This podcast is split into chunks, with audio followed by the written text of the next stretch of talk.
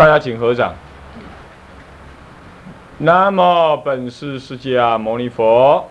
南无本师释迦牟尼佛。南无本师释迦牟尼佛。南无本师释迦牟尼佛。南无本师释迦牟尼佛。无上甚深微妙法。无上甚深微妙法。百千万劫难遭遇。百千万劫难遭。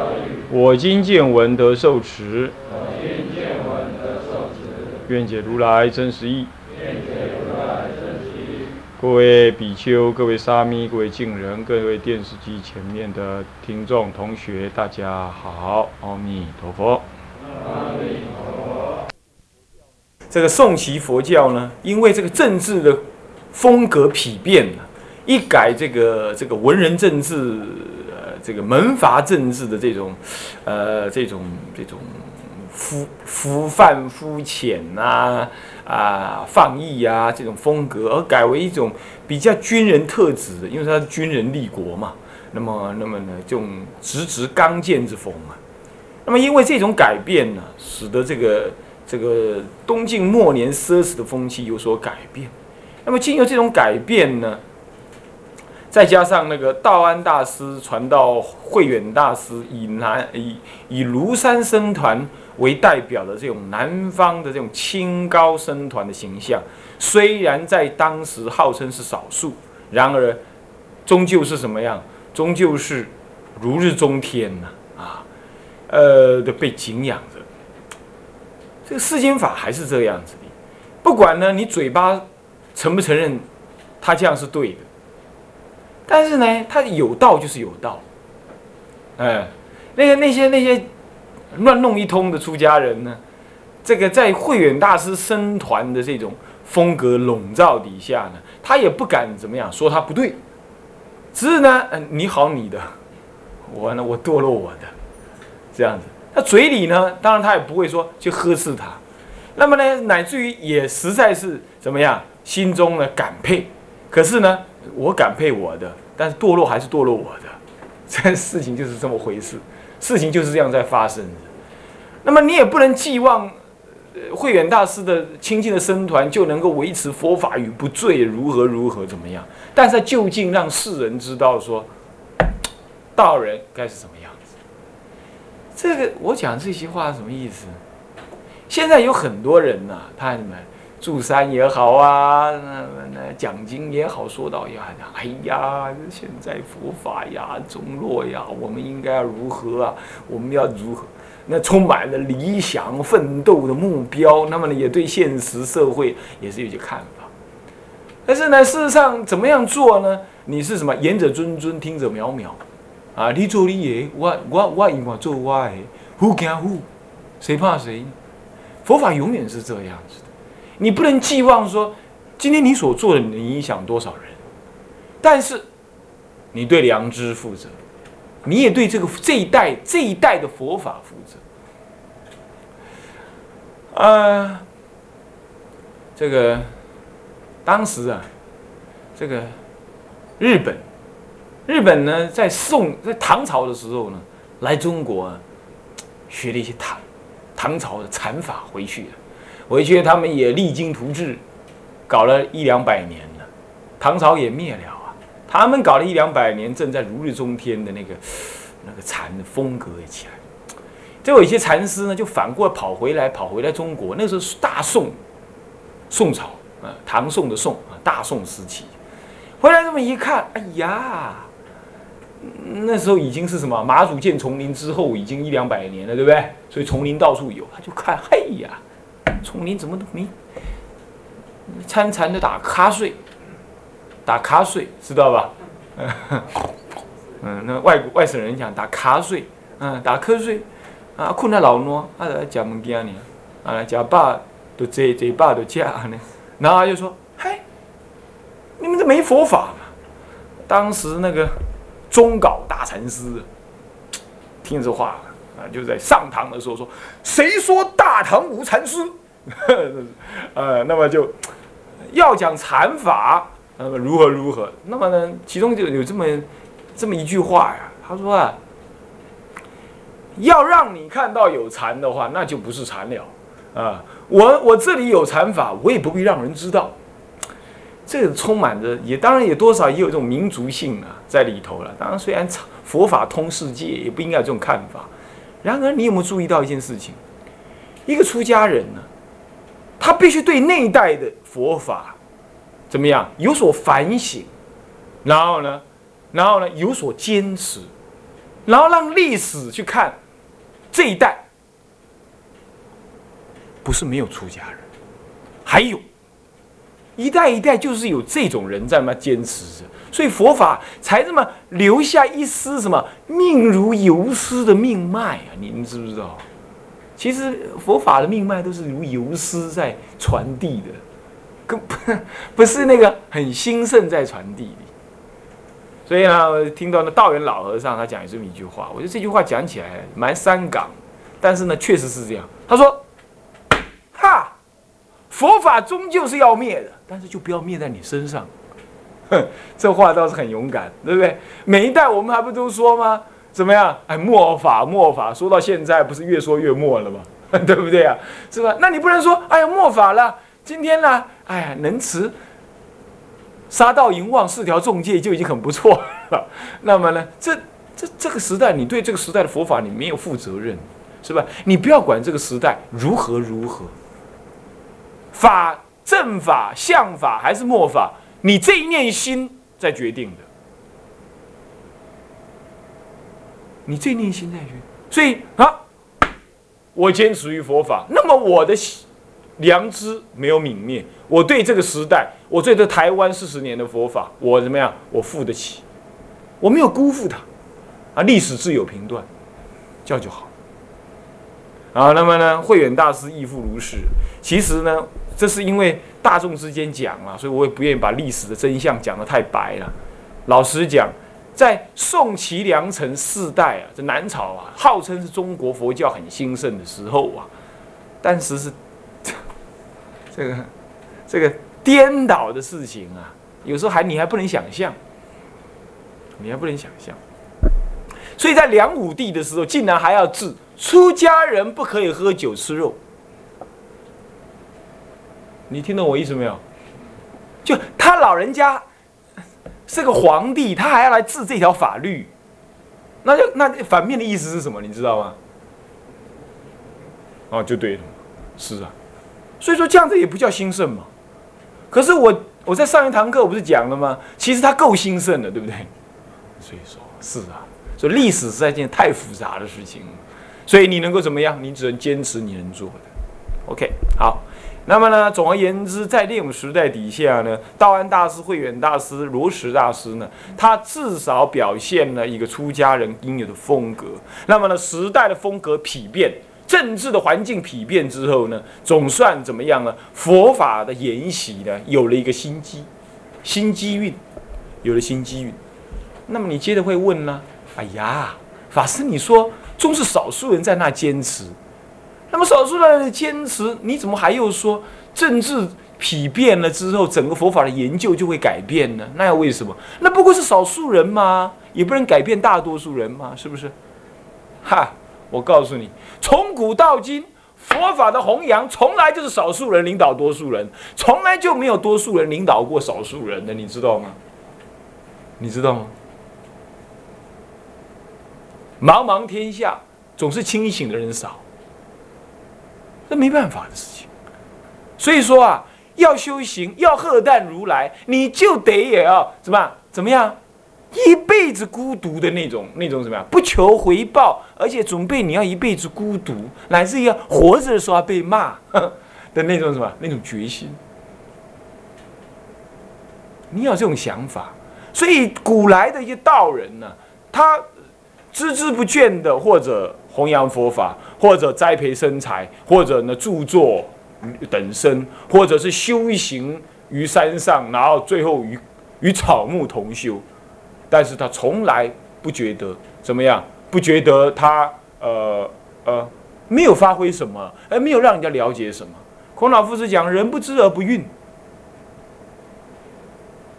修道人乃至“人不知”三个字都没有感觉。他甚至都没感觉到人家知不知道我，修道啊这他不是为别人修的。古之学者为人，今之古之学者为己，今之学者为人呢。古人修行为自己呀，了生死。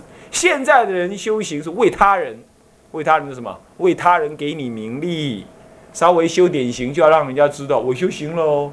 哼，这样子，这样懂我的意思吗？所以呀，一种耐于孤独的那种性格呢，是你应该有的。不过话又说回来，你又不能卖孤独，哎，卖孤独恰恰好又跟道相违，是不是这样子啊？你就是孤独而不自觉为孤独。那么呢，你也不求人家了解，可是你也不卖，说，人家都不了解我，你也不能这么卖，就是平平过你的日子，这是什么？无心用道。那么呢，所以说了，到底佛法的风格疲变了吗？我们是指的少数人抓住那个风气而改变了，也就是因为这些少数人呢，创造一代一代有这些少数人。所以才创造了佛法，命如游丝般的怎么样一线生机流传到今天。各位，你应该理解，整个历史的潮流就是这样，千百年来，从印度的释迦佛出世到今天都是如此。好，那么呢，了解这样之后呢，我们就接下一段了。此外，由于南朝诸帝王。朱棣也可以了啊，就朱棣王，皆率皆奉兴佛法，就奉佛也兴佛，奉兴佛法啊，奉佛兴佛法啊，那个那个要加个法字。与此同时的北方呢，却有北魏太武帝的灭佛运动，就四四六年灭佛运动，因此不少的义解生亦集于南方，从而更促进了南方佛教的兴盛。这是就南方观点来说的，其实北方的观点呢是这样子的。北方观点是，虽然北魏太武帝灭佛，可是却换来了后面连续六帝、六个皇帝呢怎么样兴佛法？而且北魏太武帝的灭佛呢，并没有像啊近代我们所看到这种彻底的全面性的毁坏毁坏。他只是局部的在京师周遭呢，怎么样把那个过度奢侈的寺庙给毁了而已。其实极大部分出家人呢，要么逃到南方，要么逃到山上去。很快的，太武帝就一命呜呼，哀哉上香。那么只剩那么怎么样呢？所有的怎么样？所有的出家人又回笼了。所以其实很快的，北魏的佛法呢又兴盛了起来。而且，其实就以数量来说，北方的佛法的兴盛呢，大大的在数量上超过了南方。我们等下有个数据可以看得到。所以呢，但是从南方的观点来看呢，南方确实因为北方的灭佛运动而怎么样，而怎么有促成了某种程度的兴更加兴盛。另外，由于人民生活的相对安定以及经济的繁荣，因此佛法的红传乃借由人民的行有余力而更加的深入民间，就像今天的台湾一样。今天台湾应该算是经济繁荣了，那么呢，人民生活应该算是相对的安静，这应该都算是台湾今天应该真的是这样啊。虽然不敢做说做到路不拾遗啊，而且现在目前还有美下玉矿的窘境在那里啊。不过呢，这我们还有得看嘛，哈，还在改进当中。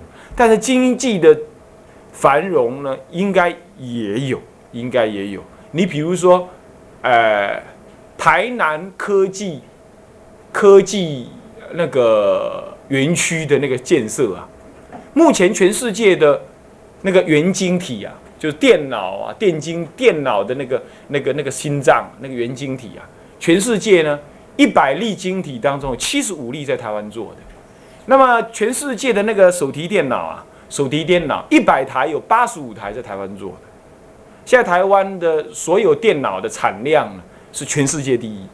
好，monitor 啦，还有 keyboard 啦，这些都全世界第一。你要知道，台湾在地图上是看不到的。你要知道，按照比例的话，台湾是看不到。但是它其实生命力跟创造力确实是很强，确实是很强。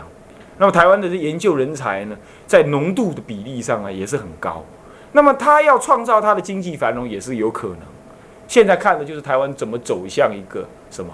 道德层次的提升，就像那个时候的南北朝一样，它相对的经济繁荣，呃，以及安定呢，使得佛法的红传呢，就怎么样呢？因为人民安定生活，肚子喂饱了之后，剩下来是什么事情？他就要找寻心灵的提升，跟政治力量，这两个是人类自古皆然的。而以前不是民主时代，所以政治呢，他不能够随便追求，因此他就容易追求回到一个什么心灵的真上来。这是古时候不同于现在的啊，不同于现在。古时候的人把大部分的时间用来写字、看书，思维什么人生。现在的人根本没有时间思维这个。乃至写封信都嫌懒惰，都都嫌懒，只有打电话。那晚上回来的时候呢，怎么样？第四台一打开，九十几台耶！台北有那个九十几台的，但我讲，看他把酒捞掉，看的眼睛都什么样？都都都都抽筋了，是不是这样子？所以说这个事情是资讯泛滥了，使人呢远离了自己的内心。在那个时代不至于这样，所以佛法很快就深入民间，从而透过佛法的诱发，产生了诸多如因果、天命、佛身、佛性、精神、精神灭不灭，佛性常不常住，佛身是什么身，天命到底可改不可改，因果到底是怎么回事？这种道理是属于人生哲学的道理呢？它实际在人生上面运作。这种问题呢，也就探讨的很深刻。我们中国人呢，常常就讲，女人就这样讲，哎，嫁鸡随鸡，嫁狗随狗啊，哎，我命苦啊，哎呀，我们有缘呐，我们过去是有缘呐，所以我们今天见了面呢，就要婚外情啊。不管这种说法是错误的，当然是。然而，这种有缘，这种因果，哎呀，我遭恶报了，我有天谴了，这个观念完全是从佛教来的。完全从佛教来，它主要是来自于唐朝，但是南北朝的时候，这种思想已经开始深入民间。那么到唐朝的时候呢，因为他用演戏的方法，出家人呢去编戏剧，然后让在家人去演，把这种因因果果这种又透过鬼故事啦、民间呃传奇啦，然后把这种因果观念呢到处去演。因为当时没有孤仔戏，啊，不，没有没有电视。没有电视啊，没有什么杂志报纸啊，人类的人民的一切享，一切的那种享受，都是从那个看戏来。而一切的戏曲呢，儒家没有什么，他不欲怪力乱神呢，只不欲怪力乱神。那剩下之后的只有道家可演。可是道家就修仙，他是讲求无为，唯有佛教讲一切的因因果果，恩恩爱爱。那么呢，就很多题材，再加上佛教本身还有很多的什么啊？很多的那些本身故事可以编，所以就在那一期里头，中国的出家人运用了非常高超的什么样世间的媒体，然后把佛法深深深深的怎么样，透过了道家跟儒家传入了老百姓的怎么样心中去，也就是这样子呢。你们今天所听到的，一般老百姓再怎么不信佛，他都知道禅、禅师坐禅因果。这种观念，或者轮回这种观念，对不对啊？再怎么不信佛，他都要这样。他就是基督教徒，他也不小心就要说出因果两个字、轮回这两个字，是不是啊？他已经已经如油入面了，油啊，油呢？嘿，油入到什么面粉里头去，抽不出来了。随缘就这样流传下来，这个还真是咱们中国的历代祖师的睿智所成。所造成的这种效果，这就是实际人生问题。人类啊，老百姓不会去思考什么解脱的问题，但是他会去问：为什么我爱他，他会跑掉？为什么我生这个小孩子呢？最后会让我这么痛苦？他会去问这种问题。那这种问题能够解决他的呢？这就佛教。对，为什么我嫁这个老公本来好好的，他现在就揍我？哼，为什么会这样？啊，为什么我老婆跟人家跑了？大概他就是问这种问题。还有，为什么我当官要被要被人家贬？为什么我我我赚钱呢？这么努力赚了，还要还要招喽撩急？他就是这样，对不对？你看这一切的宗教产生，人类就是这么现实的找寻这种问题。那这个就是在这里头，他开始注意到广大老百姓切实生活当中的需有需求面。顺便你要理解一件道理：当一个宗教如果跟这个地区、这个时代的人民的现实生活失去了相互的关联的时候，这个宗教只形只是一个死掉了的宗教。宗教是人类心灵的救济者，也是人类心灵的提升者。而人类的心灵在这个时代、这个空间、这个环境底下，它一定有它这个环境、这个空间、这个时代的问题，不同于以前，也不同于未来的现在的问题。而你如果宗教不能够提供他这样子问题的一个或多或少、或现实或未来的一种解决的话，那么宗教就会被人人类所忘记。你要知道，你不能想象每个人都很有善根，或者他天生是个宗教徒。所以宗教是就现实的利益上才来说，宗教必须关照到现实人生，尤其是佛法，根本就从现实人生出发的，更是如此。所以那种穷闭山林啊，那么呢不跟众生有接触的这种佛法的这种关系呀。呃，佛法的这种关系基本上是不对的。不过我必须声明，适当的远离人群是为了有更高的增上机会，那这是不得已的，啊，这是不得已，那就没办法啊。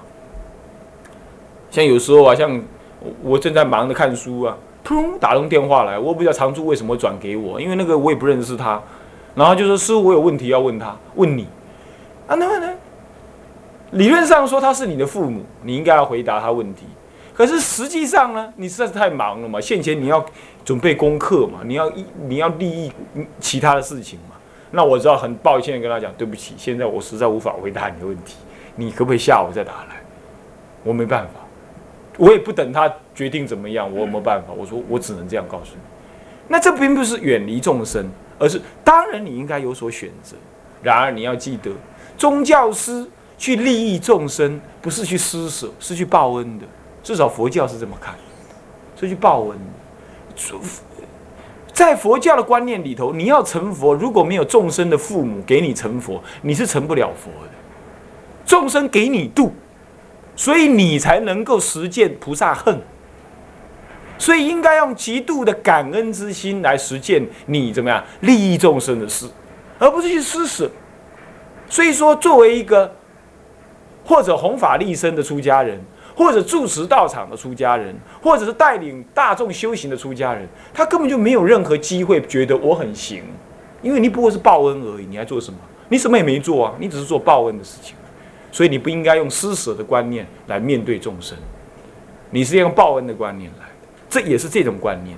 所以在南北朝时代，他们开始知道了人生哲学应该被适当的注意。这也是一个很大的进步，因为在这之前都是格义佛教，他的关起门来在山林里头谈他们的佛法解脱，老老百姓的事情他从来不管，他是一种贵族式的，包装过了的，隔离人间的，不食人间烟火的，修仙道士了的那种佛法。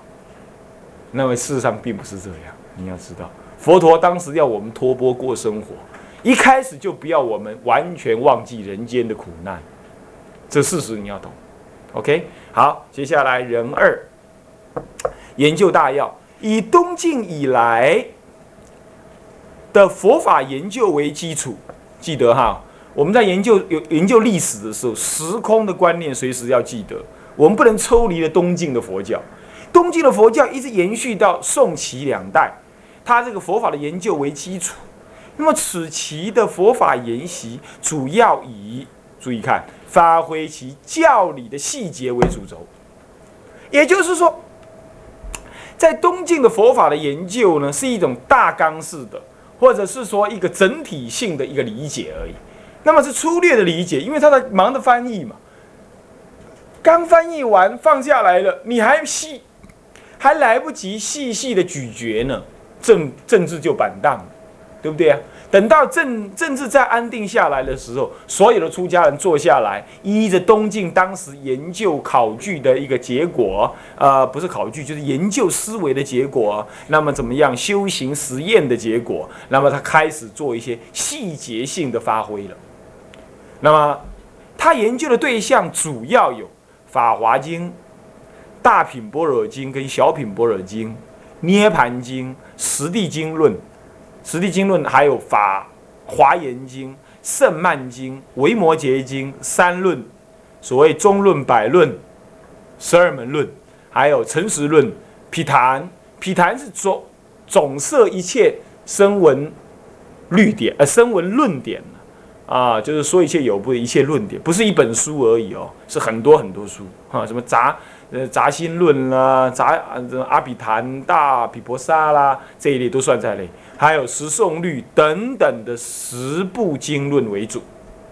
所以你有没有注意到，其实这些经呢，到今天为止都还怎么样？在中国佛教，它还举足轻重，是不是？你们看看哪哪一本经你不认得？除了毗昙你比较不熟悉以外，诚实跟毗昙你比较不熟悉以外，对不对？啊，这属于声闻称以外，几乎你都知道，对不对？那么十诵律会被四诵四诵呃四分律所改，这样而已，对不对啊？所以说，你有没有注意到，整个中国佛教其实就在南北朝时代奠定了一个千多年来的基础，千多年基础。换句话说，这一段时代的佛教发展呢？对我们这中国人的这一代的出家人呢很重要，我们要寻根，就得要从这一代的历史、南北朝的历史当中去扎实的去理解啊。所以参考书你们要仔细的看一看啊。那么呢，研究这些经，这些经论其实很重要。你比如说《法华经》，《法华经》的研究，从它翻译出来之后，正法华翻译出来，一直到鸠摩罗什翻译的《法华经》，这。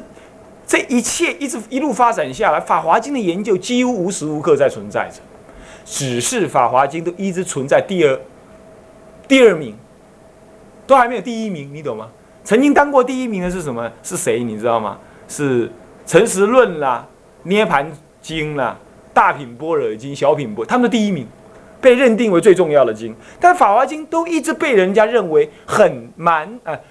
蛮重要，但不是很重要，但是不是很重要又蛮重要，这样子在嘎在那里，他就老是突出来，然后一直到智者大师不慧师大师的时候呢，才这么嘣一下子提出来，法华第一这种观念出现。法华其实没有第一，也没有哪一部经是第一。他为之所以要提法华第一，是就叛教的立场来说，他说他怎么样，他的观念很重要，他的意思是这样。啊，那这样你又勉强说法华第一，所以说《法华经》的研究，你们要知道它一直存在着的。所以中国人一直以为中国人受到《法华经》的影响呢，是从《法华经》一翻译进来之后，就再也没有停止过它的影响，到今天。